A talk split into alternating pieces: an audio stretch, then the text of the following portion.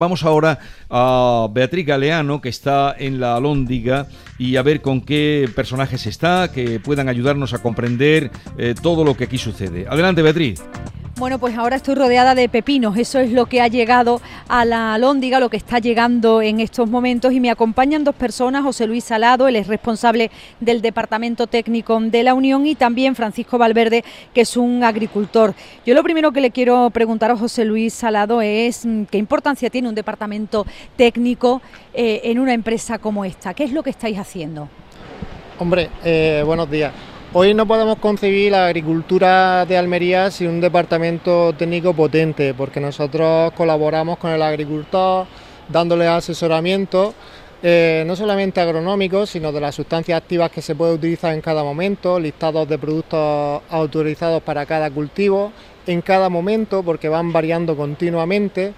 Y luego pues hacemos lo que es las tomas de muestras y la identificación de fincas eh, que hace que, todo el sistema documental pueda funcionar posteriormente.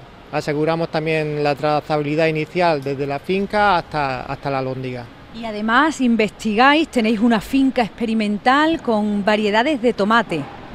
Sí, bueno, en la finca tenemos variedades de tomate y pimiento y estamos viendo dentro de los distintos materiales que se ven como más innovadores, distintos tipos de, de variedades y manejos para ajustar lo que es el costo.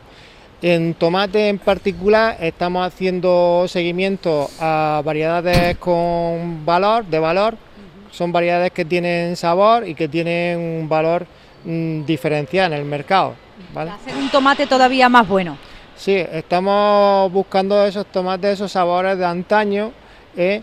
y bueno, ahí lo que intentamos es tener materiales que sean un poco exclusivos de la, de la empresa.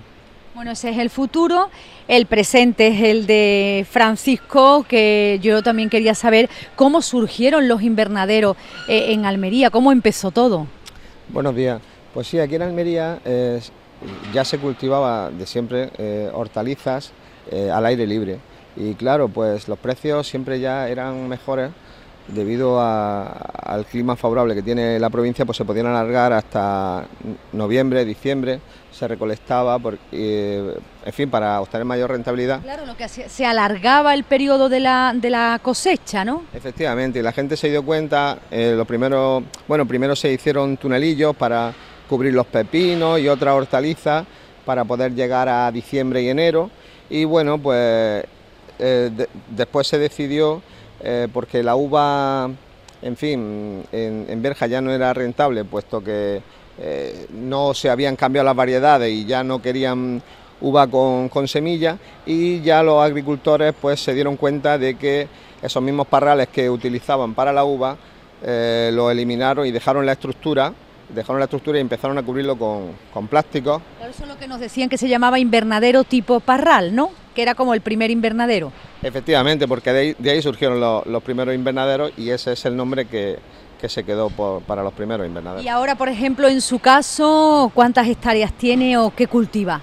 Bueno, mi familia se dedica toda la agricultura, pues yo tengo más o menos la media del campo, 1,5 hectáreas.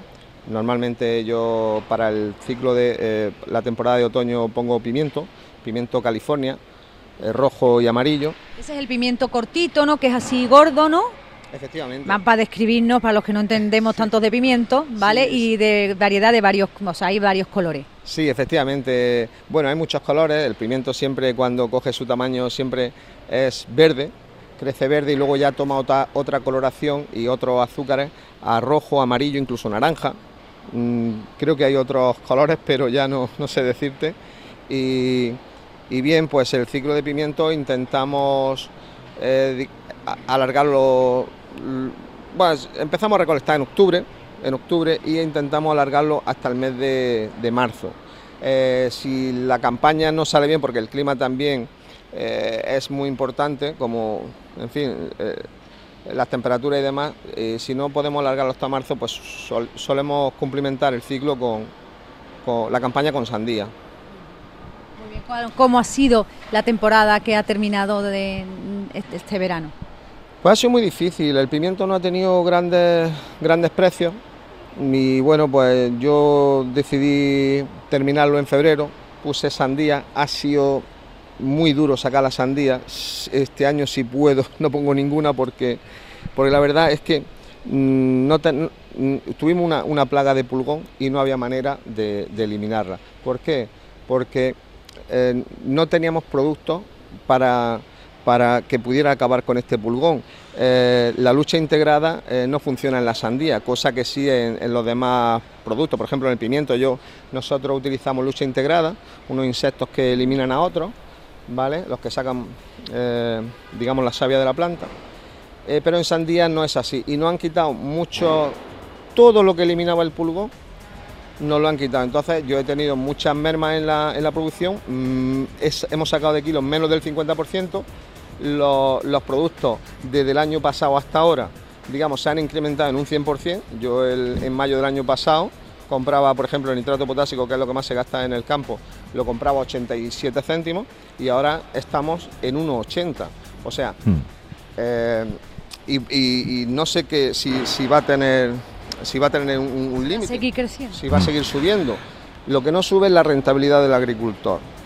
Entonces, por lo menos que nos den medios para poder sacar nuestro producto con garantía y, limpio, y limpio para que llegue al consumidor en las mejores condiciones.